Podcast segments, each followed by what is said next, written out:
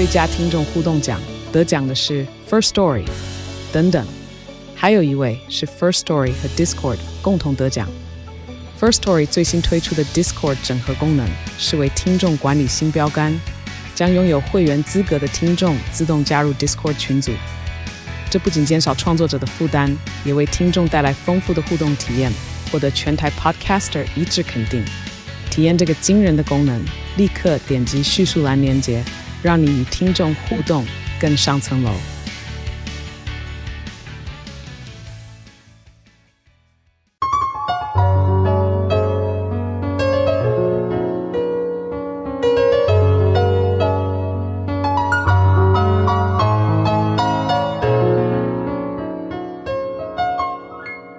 记得告白才有未来。Hello，我是虚肉，你今天好吗？你是谁？哦，oh, 就是告白那一刻新任制作人的意思啦。那请问你把我上一个制作人怎么了？上一个制作人他就是刚好需要出去回复一下自己的状态。或者是可以这么说，他就是有他人生的课题正在渡劫。你有看过那个《三生三世》吗？就是他要下到凡间去渡劫，下去渡劫了。你说什么什么千里桃花那个吗？十里桃花，对对对对对。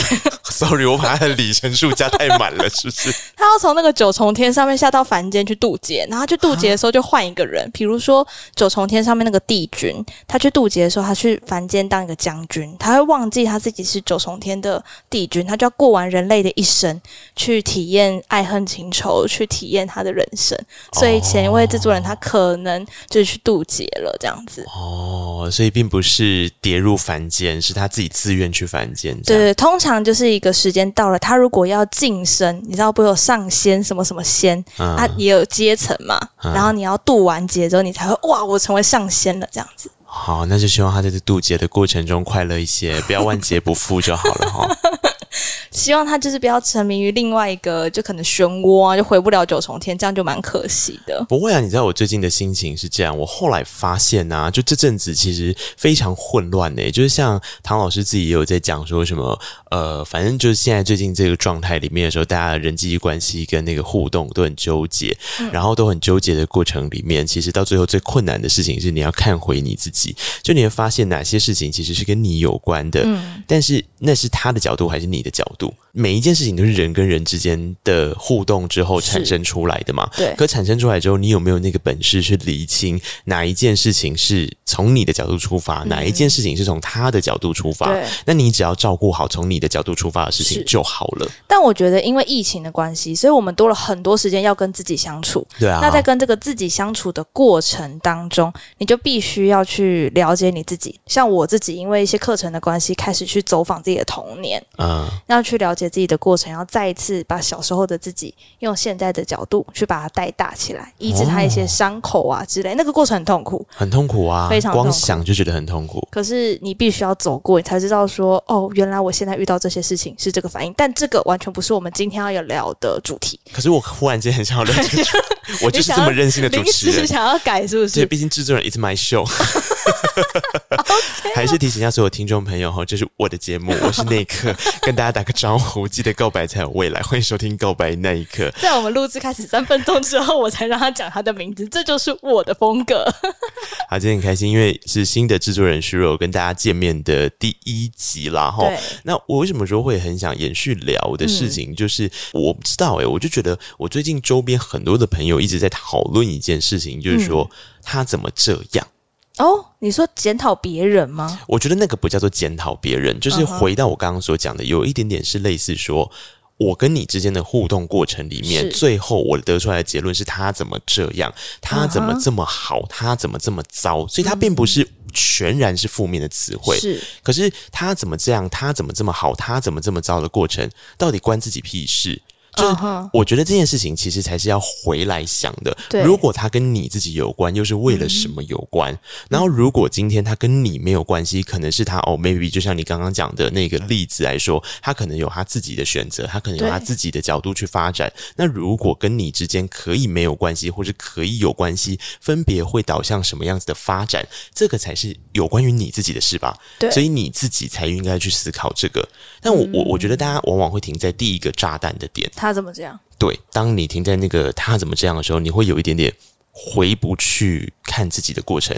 有些人的状况是他会比较自责嘛，那有些人的状况是他就没送，嗯，这样。可是不管哪一种，我觉得它都是一个过程，你就是要让它度过。就像《俗女养成记》那个陈嘉玲讲的那个悲伤五阶段嘛，哦、没错，就是你要先知道你会有这五阶段，然后你都会经过这五阶段，那就好了。嗯、真的是这样，而且你记得很久很久之前，你跟 Vicky 曾经录过一集是关于恨这件事情，嗯，那个时候曾经有一个结论是，有的人要恨。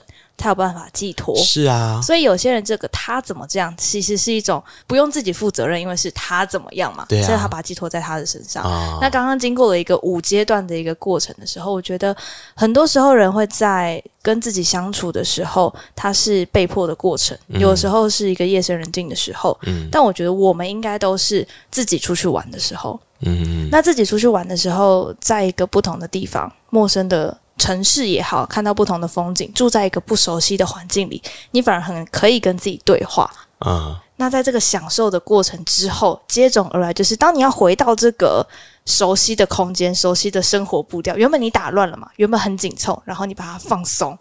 然后跟自己对话，你觉得哦，对我就是这个样子。然后对话的很快乐的时候，要回来的那一天，你有没有觉得极度不想回来？我的人生现在非常的快乐，大家知道为什么吗？为什么？因为我人生第一次有一个制作人在跟我对谈的时候，他会自己把主题拉回来，今天的要讲的内容，他就会慢慢的倒过来，我都不用导诶，我觉得我好快乐，我现在要去拿饼干。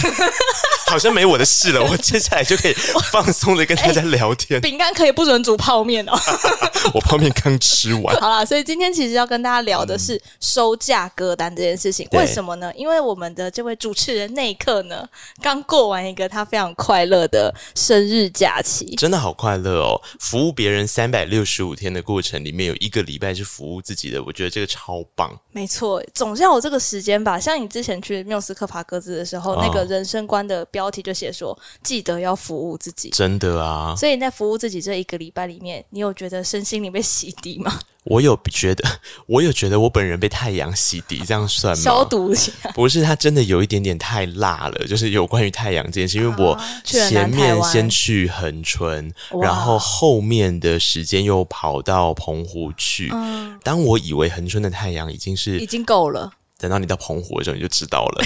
然后我就把自己烧成了黑炭回来，但我觉得很快乐，就是在晒太阳的过程里面，当下会非常的痛苦。嗯，可是你现在回想起来，又觉得，诶，那些毒辣辣的阳光，不就是你生命当中的养分补给吗？对，其实你在行光合作用了。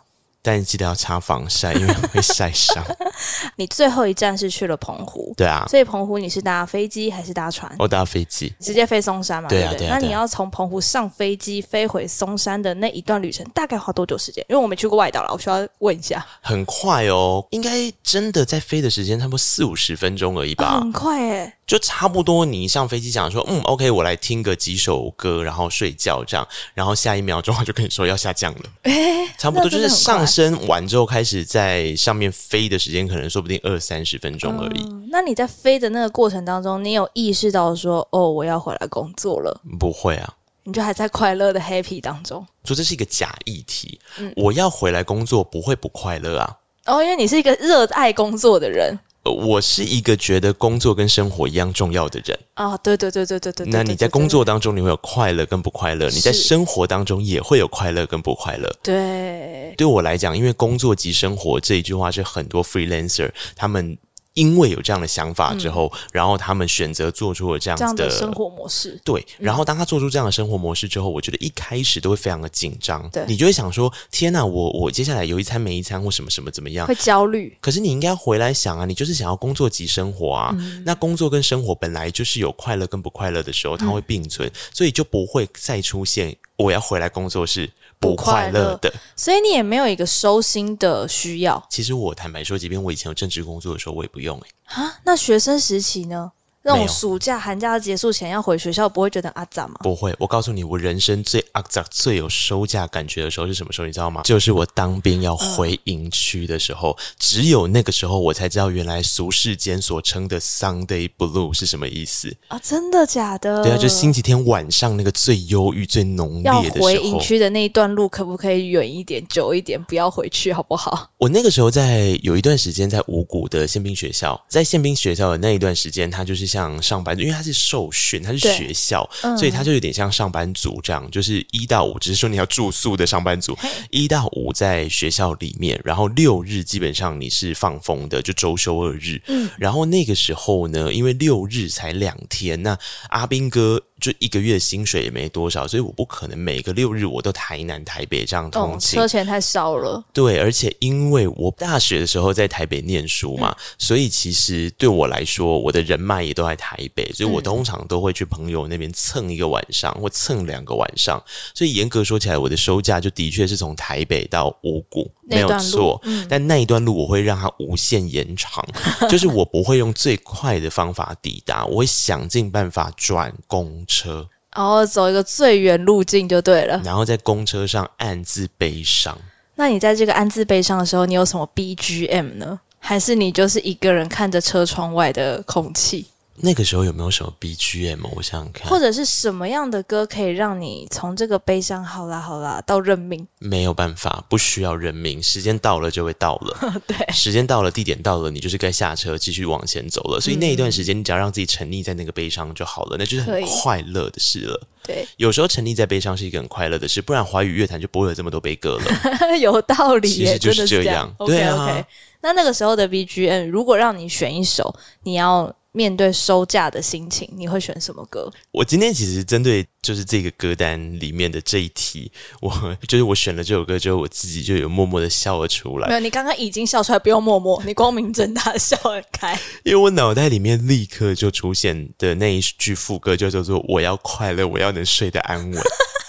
为什么？不不是啊，我刚刚这样的情境了还不够悲伤吗？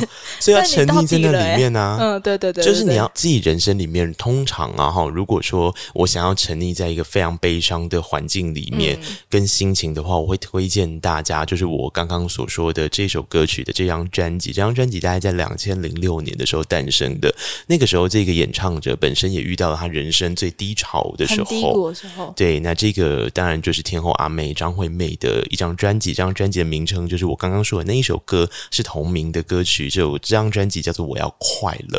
嗯，会讲出“我要快乐”的人，就是他那个时候不快乐。不快乐。对，所以当他那个时候不快乐的时候，他想要怎么样，他就把这些东西唱进他的作品里面。没错。所以在这张专辑里面，你可以感受到非常大量的，嗯，我觉得其实是一种。如果你也跟我经历了一样的不舒适的时候，我们都试着用平常心去看待，然后大声的喊出“我要快乐”这个愿望，或许有一天就会海阔天空。我现在讲的就是它其中三首，呃，一开始的前几首歌跟最后那一首《海阔天空》，把它综合起来。它其实就是一个这样子的过程。是，所以我们真的很推荐大家，如果你收到一张专辑，真的第一遍最最最少第一遍，你要按照曲序把它停下来，才可以听得到整个故事的。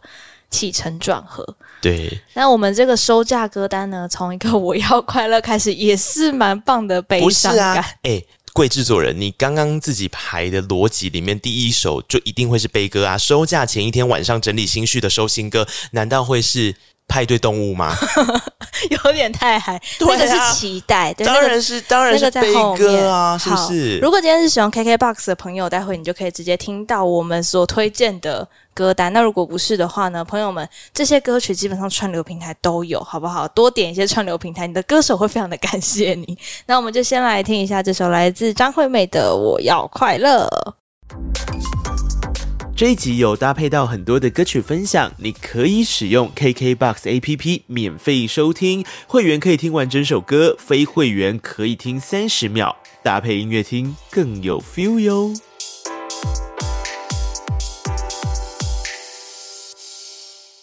好啦，我觉得收假之后的那个情绪。是真的蛮浓的啦。那隔天一大早，通常我们要去上班上学，通常都是一大早，然后有一个公车、骑车、捷运和开车。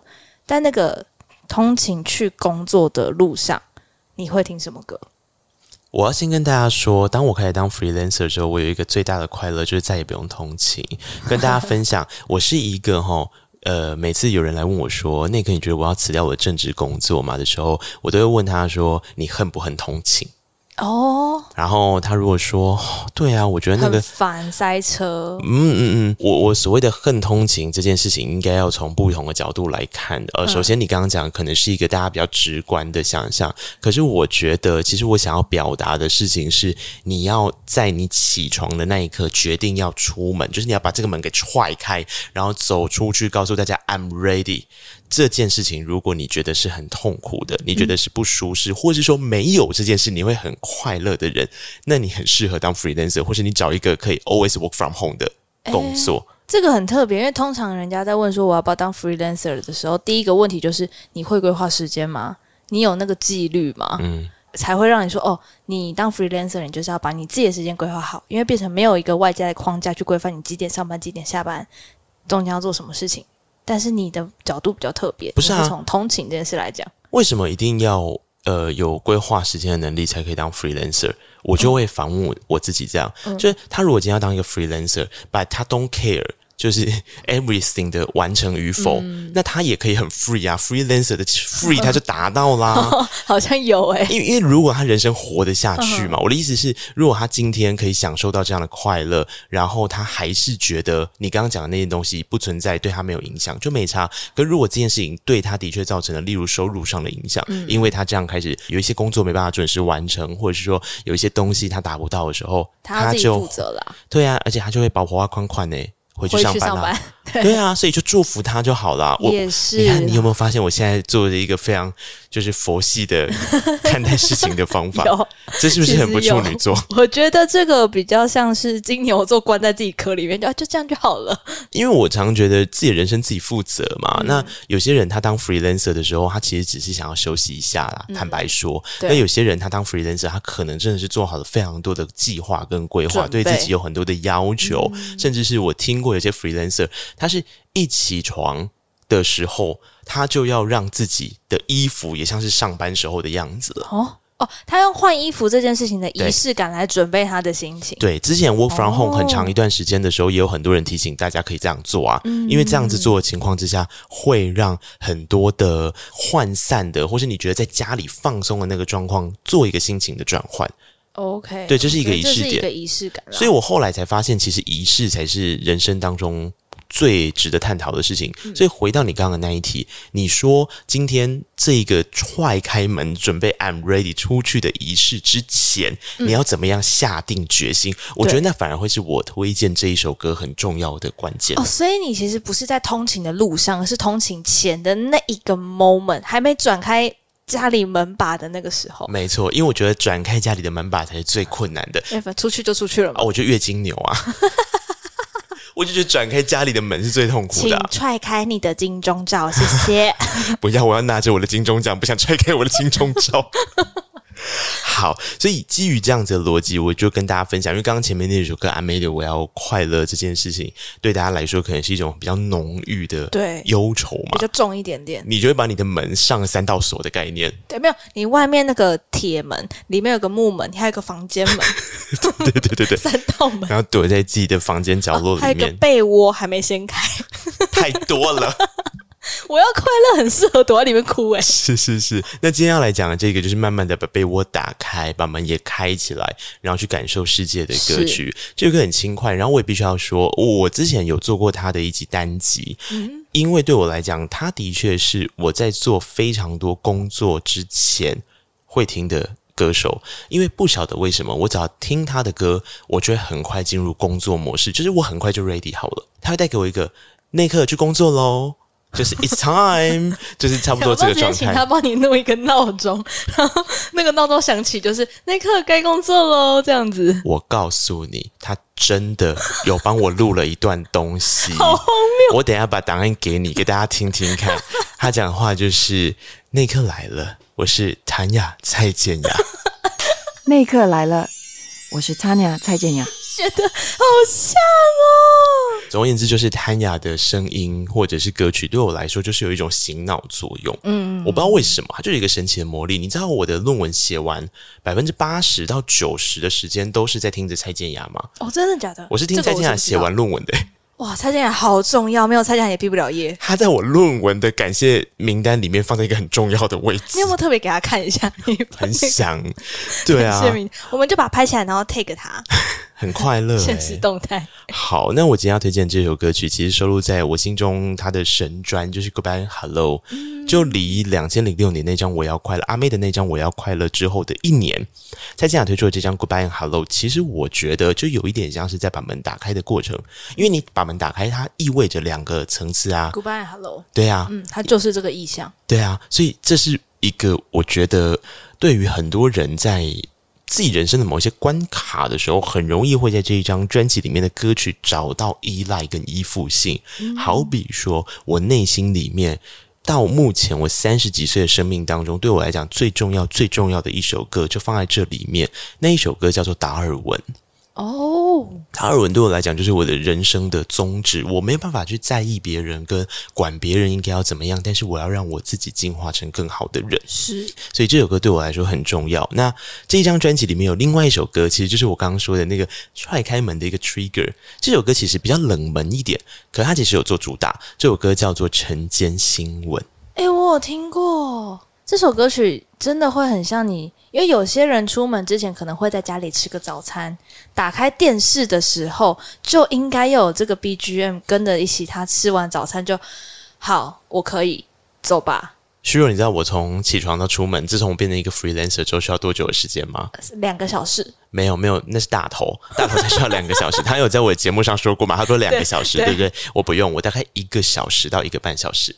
那其实算蛮快的。哪有在快啊？有些人十分钟哎、欸。以 freelancer 来说啦，像我就是五分钟那样把 因为我会想办法睡到最后一秒钟。懂懂懂懂懂，这个也是我以前当上班族的时候必做的事情。然后闹钟要设十个，通常是第十个才是起床的部分，对不对？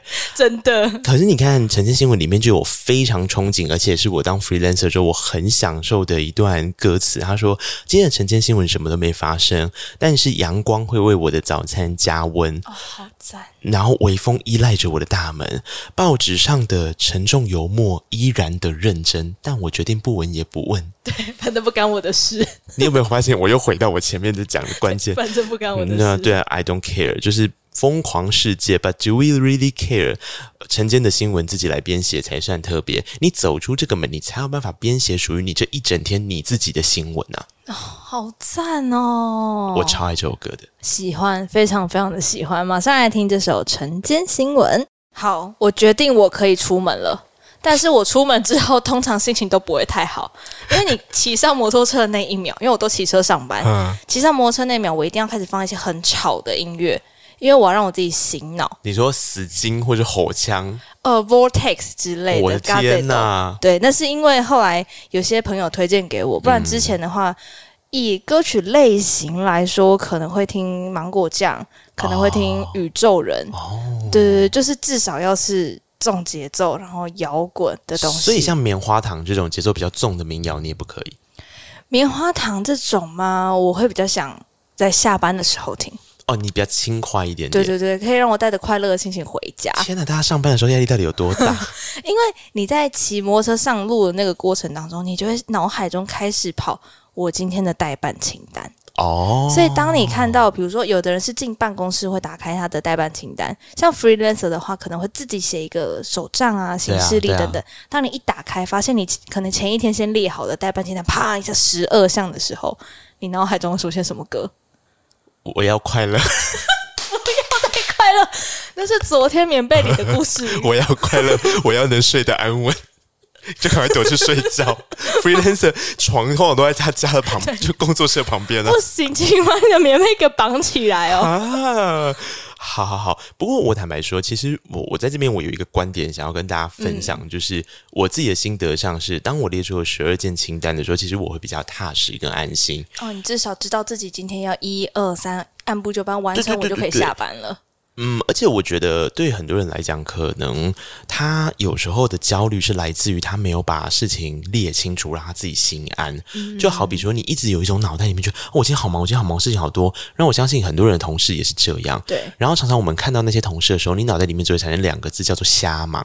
嗯，因为就觉得呃，他的业务量或者呃，他现在有必要吗？呃，但但你会出现一直呃的时候，通常就是我自己会用比一个比较善良的角度解读，就是我想说他可能还没列中华代办清单，对，有可能啦，有可能，对，所以他就默默的一直很焦虑，觉得自己事情很多，所以就像刚刚虚弱讲的一样。我我其实不是那种前一天会列代办清单的人，嗯，就反正你你可以当听着晨间新闻开始列你的代办清单，对，因为从你。开始当我制作人的时候，你应该也知道，就是通常我过晚上十一点之后，我是不会理人的，是消失好吗？是消失。但你知道，有时候因为我有点忙，然后我就只能晚上十一二点，甚至凌晨一两点的时候才把东西弄好。我现在学到一个技能，就是我把它丢出去，反正时候到了他就会看。你就是要先丢出来，因为等到我播晨间新闻的时候，我就会看那些东西，那个情绪才是对的，那个不是我要快乐那个时候的情绪应该要做的事情。也是我要快乐的时候就窝进被子里了啦。对，所以我要说的事情是，OK，我做完代办清单其实是一个很棒的事，就是我觉得我今天有了目标，我今天有行动要做。嗯，但我最恨的事情就是我的代办清单列完之后，接下来疯狂有特急件来找我。哦，就是我们可能下面一个要聊，就是一堆电话突然来。之类的之类的，嗯、所以我觉得这个东西真的是两个不一样的层次。但如果说回到你刚刚讲的，看到一堆代办清单的时候，那个一堆，你的逻辑上应该是指我列出来，我预期我列出十项，嗯，但其实我列出了二十八项，对，它超出了你的想象跟你的预期的时候怎么办？这时候哪一首歌响起在你的脑海？来宾点播一首徐佳莹的《极限》，谢谢。马上来听这首《极限》。不，我突然觉得哈，到了极限之后，你就会默默想要把待办清单合起来。然后我的极限就在这里，你的极限也在这里，我们不要再互相伤害。对，通常我常常会跟我的待办清单说这些话，我就会默默把你合上回去。我要。好啦，我觉得就是你看到之后，通常以我们的个性就是，唉，没关系，开始吧，反正消失一件是一件嘛，然后就开始 do something 之后，那过程当中你就会，就像你刚刚讲，很多的特急件进来，或很多预料之外的电话一直来，一直来，一直来。有时候接电话是一件很烦的事情，是因为它会打断你现在的节奏。嗯，比如说我现在做这件事情，好，我的 tempo 是一二三，然后突然 B 进来之后。他跟你讲的是完全 B 另外一件事情，哦，可是诶、啊，一点关系都没有，所以你要切换你的脑袋去想，嗯、哦，B 的前情提要是什么？对，然后他现在在问我什么？对，等你挂完电话之后，你再回来看 A，你会觉得我刚刚在干嘛？对、啊，我刚写了什么？对、啊，这个切换过程你不会觉得啊怎吗？我很阿杂啊，就是我很讨厌这样的过程。可是我觉得那还有涉及到你在自己在工作的过程中，其实你本身对于工作会有一个排序跟重要性。对，然后当你排序跟重要性做好之后，一旦有人要求。你把它的排序跟重要性往前放的时候，我觉得那个是一个苦痛跟挣扎的过程。然后那个苦痛跟挣扎的过程，往往会导致两种结果：一个就是你过度压抑，再回去我要快乐；另外一种，另外一种就是你会炸回去。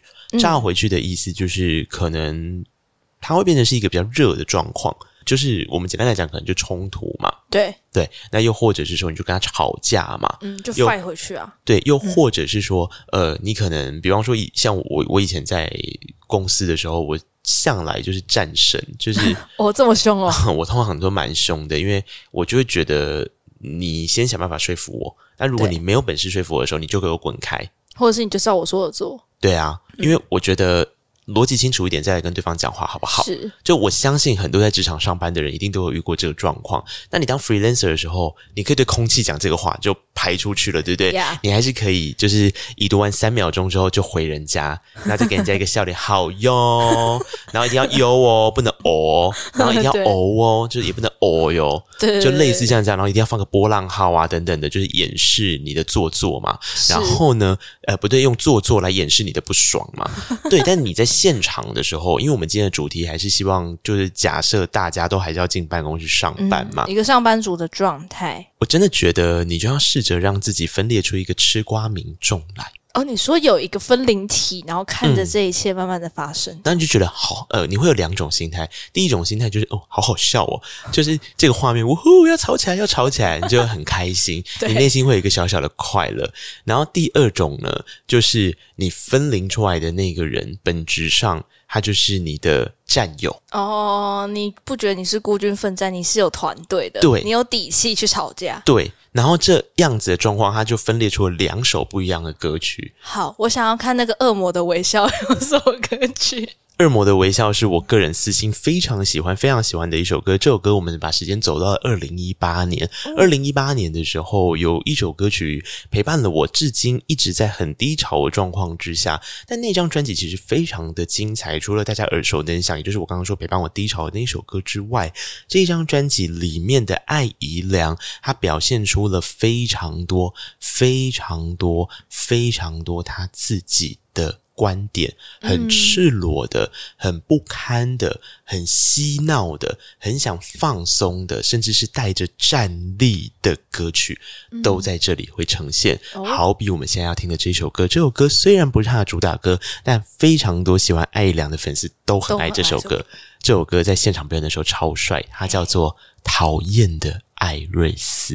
不是你知道吗？每一次讲到这首歌的歌名的时候，你以前有看过终极系列吗？就是终极一家、终极三国、终极一班。你说会做很多浮夸的假动画，呀呀，很多的特效。啊、OK，没错，那个里面就有个艾瑞斯之手。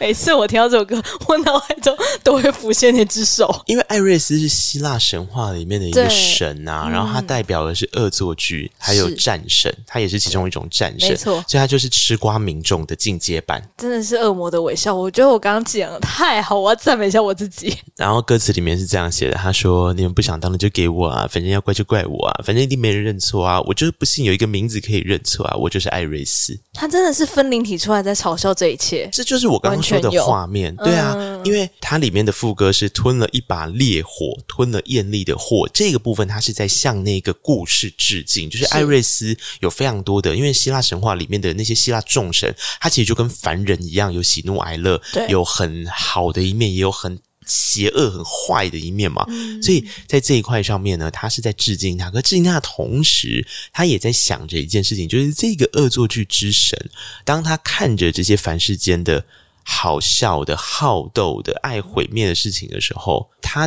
自己的内心也是蛮分裂的。一块可能是我就乐翻了，我就觉得很快乐；然后另外一块就是说，好啊，反正当你们在斗的过程，你们都会觉得是我造成你们在斗，那你，那你就这样觉得好了。对，你就这样觉得啊。I don't care。对对对对，对，所以这个恶魔的这个分身在这边的时候，我自己不把恶魔这两个字看得这么负面，因为我觉得人在很多情绪里面的时候，如果你懂得去抽离开来看的时候，它本来就会产生很多不一样的面相。但你要接受这些面相，某种程度都是在救赎你。嗯，当下很不愉快的情绪，或是你可能撑不过去的情绪的时候，你就切换一下。就好比蔡依林的《二字必要》，其实也是一样的意思。对，其实我觉得《告白那一刻》节目当中很多次跟大家提到一件事情，也是我们今天要再次强调，就是说情绪它本身本质上面没有所谓的好跟坏，真的。但是情绪所带出来的行为跟你带出来的选择，尤其是那个选择，才会有所谓好坏的分别。嗯，赞成赞成。所以呢，在我们这个恶魔的微笑这样吃瓜完了之后，旁边总要有人有底气陪你去吵架。那那个占有的部分会来到哪一首歌呢？我觉得不是战友陪我去吵架，而是吵完架之后要有人跟你说，不管你今天的这个 fight 成功或失败，反正我们都可以对未来保有期待。哇，我押韵了！哇，真的单押成一。就是你要期待这件事情啊，那你要有人告诉你这个期待，总比有人跟着你去吵架来的好。因为艾瑞斯就是陪你去吵架的人啦。哦，战神。对啊，那其实应该是回来想说，你应该要抱着什么样的心情，对未来继续有期待嘛？嗯对啊，那在这一块里面呢，对我来说就是一个我从小听到大的歌手，然后他的音乐作品每一个阶段每一个阶段都在我生命里面扮演了很重要的角色。我之前也曾经把他单独的拉出来做了一张专辑的介绍。不过今天的推荐这首歌只是他在今年，也就是我们这一次的歌单里面我放最新的一首歌，因为这首歌从歌名开始就有我刚刚讲的事情。这首歌的歌名叫做《多亏你呀》啊。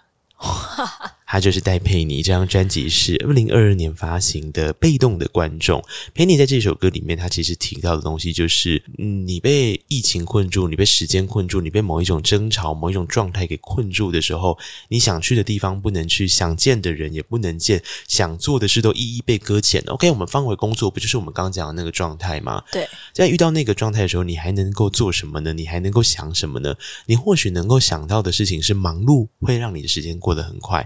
闲暇的时候，你的速度也会很怪。很怪的意思是指说，嗯、这两件事情相对起来，时间都走得很快。可是为什么闲暇会特别怪？因为你希望闲暇的时间走慢一点。是，但时间是不会为谁特别慢下来的。那重点应该是在你要在这个时间有限的、不会慢下来的时间里面，选择怎么样好好照顾你自己。然后跟自己说一声：“哇，多亏你啊！你想得到天真浪漫的偶像剧去追起来，你想得到一本好书去看起来，你想得到一个浪漫的旅行，不管是一个人，或是跟伴侣，或是跟朋友的旅行，就去玩起来吧，在你有限的时光里面。所以这首歌对我来讲是一种非常非常非常温暖的存在。来听这首《多亏你呀》。”其实我觉得很多时候，如果你身边没有一个这样的人，你必须创造出这个人格。我创造出了超多人格的，我就是二十四个那一刻。我觉得这很好啊，就是每一个不同的时刻，你有不同的人格，告诉你一些事情，或带着你一起走过很多的时间点。嗯。那我在每一次放假完，然后回到了我自己啊，我必须要回到我的工作模式，因为我放假的时候就会开始呈现一种断电的状态。然后某种程度上的失忆。我放假的时候会呈现另一种状态。你前阵子应该刚感受到，就是呢，我放假的时候，只要工作讯息来，我还是会读，我还是会回，但我会生气。你知道我在这段时间里面跟他说了多少次？你在放假，请去放假，记得享受阳光哦。我算一下，至少五次。啊，没办法，因为除了你的讯息之外，还是有一堆工作讯息啊。大家都这样哦，大家都说内克 Happy Birthday，然后那个最近要跟你说一个什么什么什么东西，就开始聊工作。或者说内克生日快乐，有好好的玩吗？一定要好好的玩哦。然后你有空再回我没关系哦，但是我明天希望你能够给我一个什么什么什么。我想说 Hello，这就叫做我现在回你，对，基本上是一样的意思。谢谢大家，谢谢大家记得我。没有，作为一个 freelancer，这个事情就很矛盾。因为大家如果真的都不记得你了，你要放一个月长假也没问题啊。但那不是你要的生活啊。没错，好啊，有舍必有得了。对啊。那在这过程当中，每一次开始工作之后，很多上班族都会做一样的事情。连假完之后，就先去看下一次廉价在哪里。嗯，然后啊，我再倒数个三个礼拜，我就可以放廉价了。我相信大家都曾经有过这样的感觉，或在学生时期的时候。当然啊，到大学生的时候，有些廉价完就迎接着期中、期末考，那个廉价叫温书假嘛。嗯，我们有以要考试的人来说了，嗯嗯嗯，所以你有觉得你这次的恒春跟澎湖这两段旅程有被压缩到的感觉吗？被压缩到，你是说让我觉得一切都过得很赶吗？不是，是好像你在放假的过程当中又被抽出了一些时间在工作，然后压缩到了你原本好像就可以再多个半天休假，但我这半天我脑袋都在想工作的事情。嗯，会耶。那你被压缩到会觉得焦虑或觉得无奈吗？我觉得其实那个焦虑跟无奈应该不会是在放假的当下，应该是在放假回来之后。会觉得有放跟没放差不多？不是，是因为不管你在你的休假时间处理了多少事情。我我觉得，特别是一般的上班族，可能更是，可能你放假你就真的没有处理到事情嘛。那像我刚刚讲到的，可能我放假的时候，即便我在工作，可是你很清楚我知道那个工作不会是平常常态的量。嗯，你每个礼拜都固定要产出一些东西的时候，通常你的压力并不会是在放假那当下，你的压力会是在回来的时候，你所累积的东西会是你想象之外的。因为其实，在休假前，你已经会。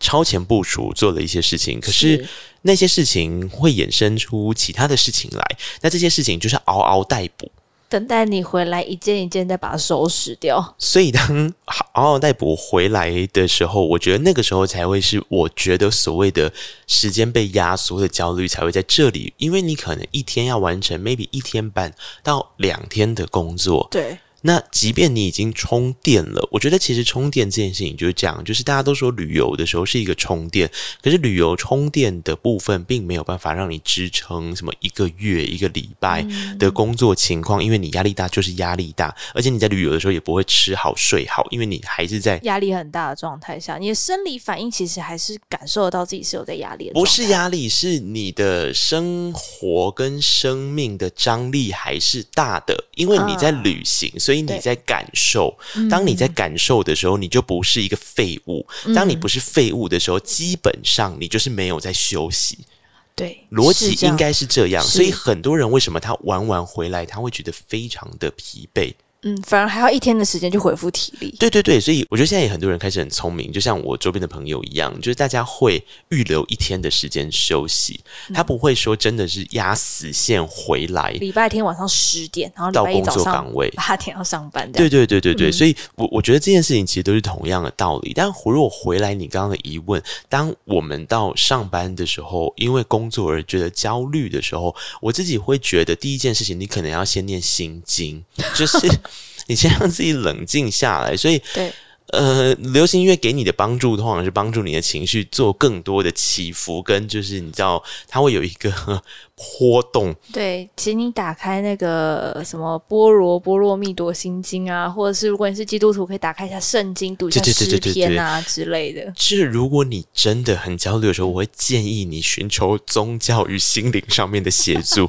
哎，我在说认真的，我没有在开玩笑，因为我觉得它是一个让你自己的情绪平稳的比较快的一个方法。是，但在这之余，毕竟我们的分类还是被分在音乐的 podcast。节目并不是宗教与精神生活，所以我还是要告诉大家：假设你想要求得你内心里面比较多抚平焦虑的过程，我自己有一个歌手，他的声音特质其实是在我眼中很适合在你情绪波动很大的时候。呃，之所以他会有一个封号叫情歌天后，我在想，并不是他的歌曲。很多很多的波涛汹涌，我觉得反而是在他在这些波涛汹涌的情绪当中，他的声音特质是一个，呃，当然我要讲的可能是他早期的声音特质，嗯、是一个清亮的中音频率，它像定锚一样，让你在这些波涛汹涌当中，你这艘船可以。定在这个地方。对，那我相信大家刚刚听到“情歌天后”四个字，你想到的人就是跟我接下来要讲的这个人一样了，他就是梁静茹。梁静茹出道了二十多年来，有非常多的作品。但每当我的状况比较呃情绪起伏大一点点的时候，除了寻求一些心灵上面的帮助之外，如果回到流行音乐，我也很推荐有一张专辑，是他声音状态我觉得很美丽的时候，那就是我之前在也是有一个专门拉出来一集做，就我们好好。听一张专辑里面的那一集有提到的那一张专辑叫做《美丽人生》。嗯，对，那《美丽人生》里面的专辑，它就是有一个 flow，是让你在对于未来、对于生活当中可以找到一些比较快乐的泉源。那我觉得，但。在这个之前，我觉得就有一个美丽人生的前导了。就是我听到这首歌的时候，我觉得它好适合被放进未来的美丽人生那张专辑里。它是在两千零一年《闪亮的心》这张梁静茹的第一、二、三、第三张专辑里面的一首 B 面歌曲。这首歌叫做《看海计划》，这首歌非常的好听。然后这首歌曲它其实是一开始非常的低。就像我刚刚讲的，当你的情绪很焦虑、很烦躁的时候，它一定也是有一个起伏的。但它一开始要先承接住你的情绪，所以它是用比较低的方式，真的很低哦。梁静茹很少一开始的 key 起这么低的，低嗯、对啊，就是说捧着一杯热咖啡，坐在六 A 靠窗的火车上，世界一路往后退，看着车往前追。你这个时候你会觉得好像是一个心情很糟的状态，可是其实并不是，因为他反过来问你的事情是。现在的你还好吧？谢谢你陪我走过那一段约定，你还记得吗？曾经说好的看海计划，这两段之后，他整个做了一个非常漂亮的从暗转亮的过程，一个转折点。一到那个转亮的过程之后，他说的事情是我终于也来到了我以为到不了的地方，尽管还会回想，可是失望也让我成长。多转一个弯，说不定另有风光。你知道这件事情，他当然在讲的是一段失去的恋爱，到走出来看到太阳、看到阳光的状况。可是如果回到我们今天这个情境里面，它之所以可以吻合，有两个原因。第一个就是他从接住你，到把你推到明亮的地方，这个层次点。第二个点就是。啊，当你在工作的时候，想想要对未来有个期待，你看他的歌词，你就可以感受到海洋啦。那当你感受到海洋的时候，我觉得往往是最疗愈的事情。的时候是，所以我很喜欢这首歌曲，给我的层次感，给我的方向感，还有给我的这种，我觉得那就是一种给心灵一种平静，但不至于低沉的状态。因为梁静茹的声音其实听了会快乐的，对，他有很多很。我觉得不用很甜蜜，什么像暖暖啊、亲亲啊，不用到这种叠字甜蜜的歌。其实看海计划这种，它很早期，有很多像没有水的游泳池，嗯，那首歌我很喜欢。对，或半个月亮，或者是我现在还能想到的，呃，就是这首看海计划，明天的微笑。其实这一些歌曲，它都代表着，或是带着一种我刚刚所提到那种梁静茹中音可以带给人家抚平、陪伴跟感受到快乐的，嗯。一种力量，让你心整个定下来的那个感觉。对，马上来听这首《看海计划》。我觉得从晨间新闻走到《看海计划》是一个不用收假，你每一天都可以经历的过程。对啊，其实是啊，其实是真的是这样。然后你就会觉得啊，有点哀伤。就是当你累积了一定的工作量回来的时候，你看到他，你就会哀伤自己没有放到假。然后在那很多的情绪里面，你就是听一首《看海计划》，把它好定下来。可以，我可以，然后就有一点回到我要快乐，我可以。我其实常常被我的朋友笑，跟被我的朋友酸。怎么说？因为我常常用感情关系来比喻我的工作，就我是一个很喜欢说我在跟工作谈恋爱的人。但是其实不是很多人都能够买单或是理解这样的事情。但当我刚刚讲完这个脉络的时候，我看到歌词，我噗嗤一笑，因为看海计划的最后，他所讲的是 "I'm ready to fall in love"。对，所以 for me，如果在我刚刚讲的情境里面的时候，就是你已经准备好要再来面对你的工作了。工作，所以这就是一个，就像刚刚虚弱说的一样，它就是你每天其实可以去经过的一个仪式啊。你每一天都在走这样的一个 routine 的 journey，是的。持续来到回来工作的当天下午，刚吃完午餐，午休起来的时候，我觉得这个时间段大概一个小时内，你的脑袋是完全不清醒的，你会觉得，呃，嗯，对，我早上刚忙完，但我待办清单大概还有二十项。怎么办？脑袋有点打结的时候，你会有这个状况吗？还是你其实都很清楚？因为我知道处女座逻辑非常的。没有没有，我会有这个状况，所以我非常讨厌下午一点到三点这段时间，脑袋没有办法思考，对不对？嗯、呃，这是一个点。然后第二个点是，我觉得那段时间也会让人家觉得很燥，就是你。内心对于一整天所有的不满，我觉得都很容易在这个时间点发作，最容易吵架的一个时间段。因为你早上的时候，你可能还会有那个 fresh air 的感觉，就是今天是一个新的开始。嗯、然后到中午的时候，光是买午餐这件事情，到吃午餐、用餐，然后跟同事，如果你有同事的话，然后跟同事在那边打打闹闹、嘻嘻哈哈，那个过程其实就是一直不断的在把你的躁动往上带、往外带。嗯、所以在这个时候，你的一点到三点这一段时间的时候，你要应付的是躁。动跟你在消化食物的那一个昏昏欲睡的状态，就是生理上的状态。其实我觉得整体起来是非常冲突、有点烦的。嗯，然后我自己非常讨厌一点到三点这段时间，我觉得这段时间是我工作效能最低的时候。对，所以在这段时间里面，如果今天是要我搭配，我我我自己觉得好像是一个嗯沉淀，或者是说让我自己心里面比较。等这个时间过去的话，我其实就会开始。大家有没有发现，我前面都在推荐女生的歌？对对，因为我很喜欢听女歌手唱歌。是，但如果是在这一段时间，是我觉得一天从头到尾里面，我自己最常听男生歌曲的时候。诶，这个时候我会有两种状况的男生歌曲会放在我的歌单里面。是是，第一个就是乐团。对啊，我喜欢一点到三点。我觉得这个大家比较好想象，就是你昏昏欲睡嘛，所以你就听乐团。对，对我听可能灭火器，然后对对对，就是这真的血肉吗？呃，我是不会到听血肉这么，这么重，对，这么重。可是就大概听，呃，一般你你说乐团那种编制比较大一点点的，基本上都可以满足这样的需求嘛。那除了像乐团之外的歌，其实我反过来的时候，我会听的状况是。比较偏向，我觉得是一种你要让自己往内收的时候，内收到是你激动在内心的那个状态。我觉得是它由外在的浮动，慢慢的往内收敛进来的过程。呃，就是收腰的过程，我想到形容词了，就是镇腰的过程。对，就你那个腰释放出来在外面，嗯、你要慢慢的把它包起来，包进自己内心。然后你有没有，就是如果看过一些什么戏说台湾，它包进自己内心之后，它不是内心那边，对对对，就是有点抓不住，控制不住，对对对，没有办法，再慢慢把它吞进去，让它 peaceful 的这个过程。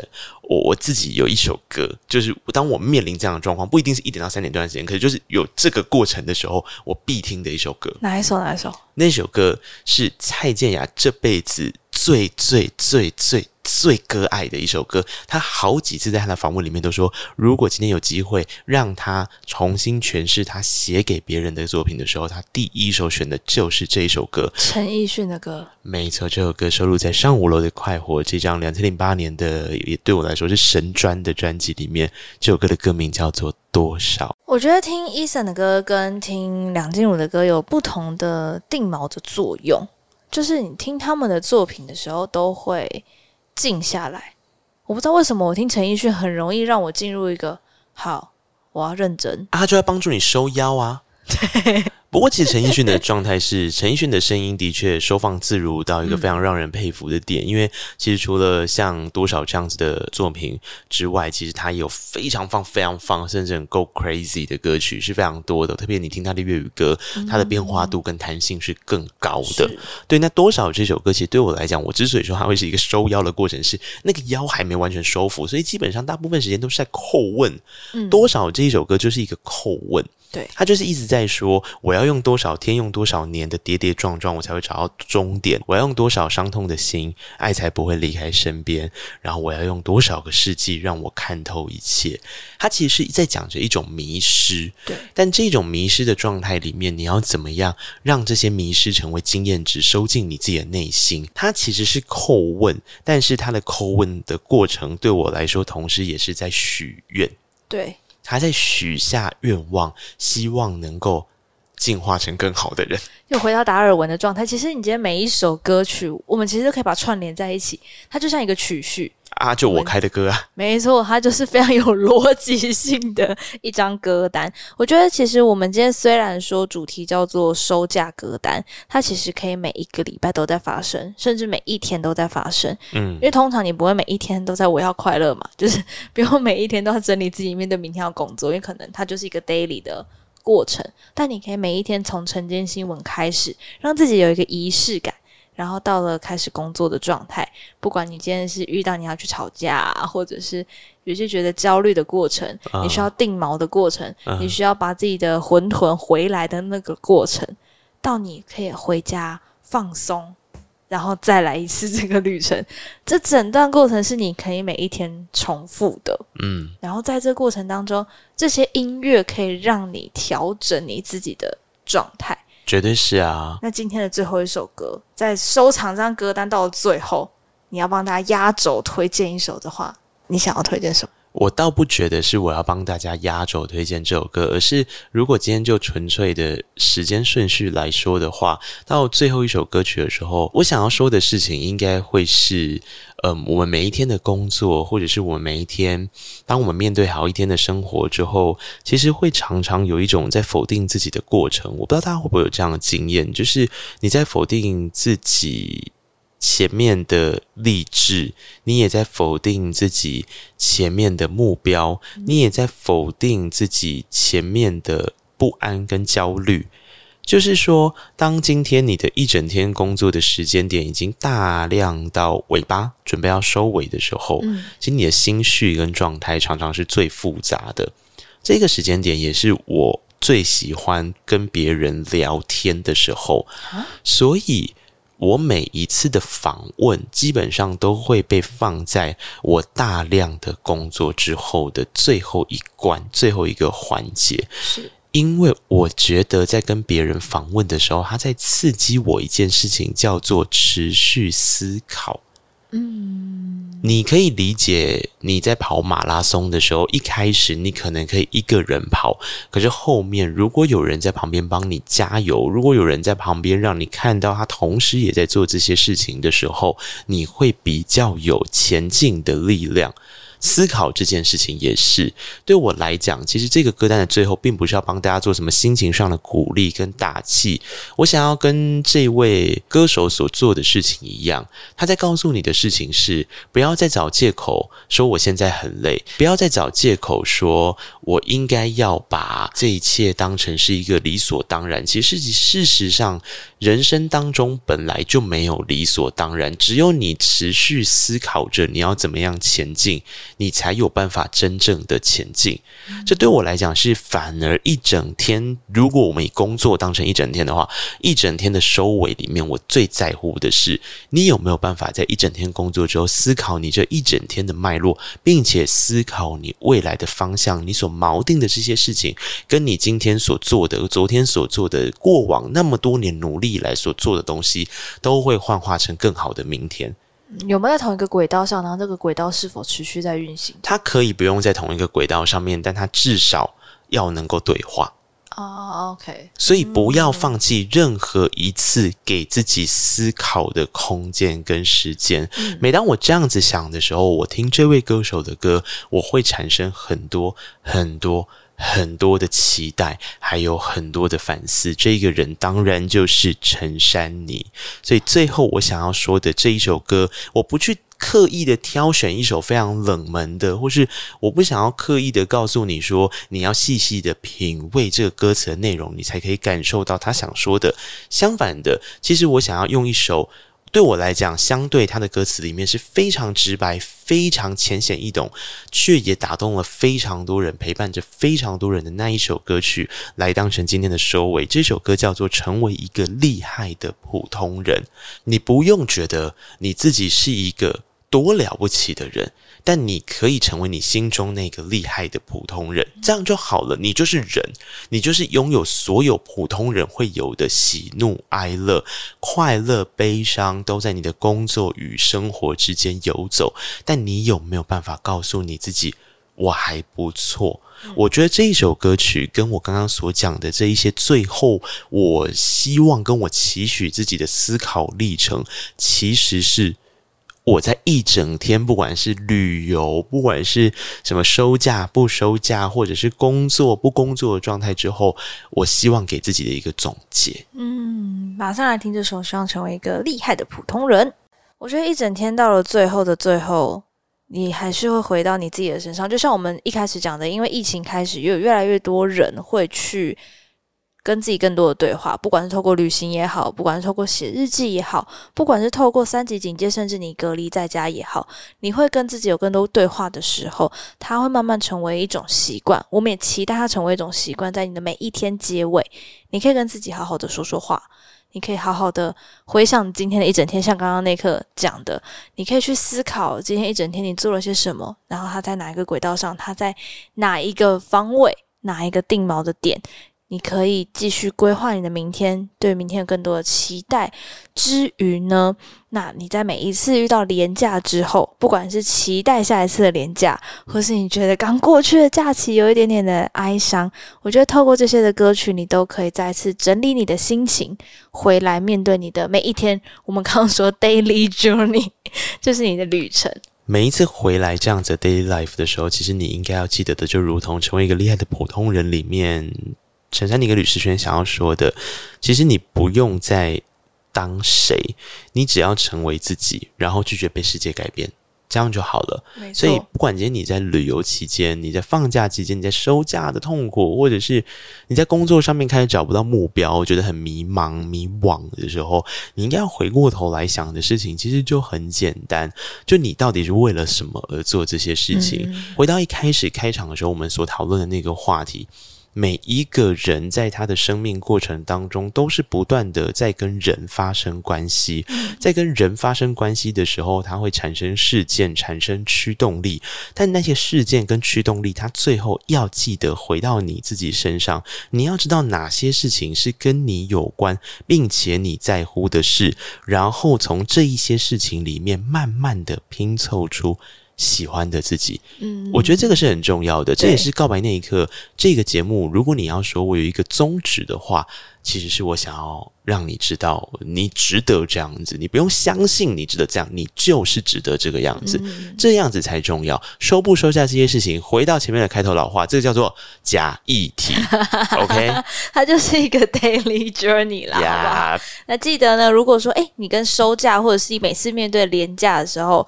周休二日结束的时候，你都有什么样的情绪的话，可以到我们告白那一刻的 IG 来跟我们留言互动，然后我们开的问答也可以多多的来回应我们，说不定会得到小编很好笑的回应。那如果说想要跟那一刻有很 deep 的分享的话呢，你也可以特别到那一刻的 IG 留言给他，私讯给他，他都会看，只是时间点比较不一定啦。我比较快乐的事情应该是你到 Apple Podcast 上面去留言，因为我有时候现实动态会来不及看的时候。然后他就跑掉了，嗯、但是 Apple Podcast 的留言会一直在那里。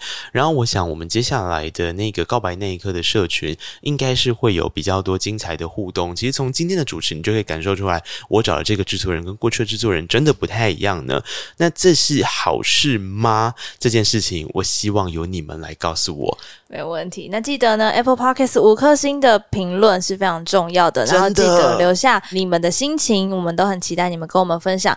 各大 Podcast 平台都可以听到《告白那一刻》的节目，所有的平台都欢迎大家把它订阅起来，才会收到我们最新一集的更新通知哦。我要快乐，我要能睡得安稳。记得告白才会来，我下次见了。我是那一刻，我是许祝福你睡得安稳，拜拜。拜拜哇，你真的听完这一期的节目啦？那表示你真的是我们的忠实听众哦，非常谢谢你。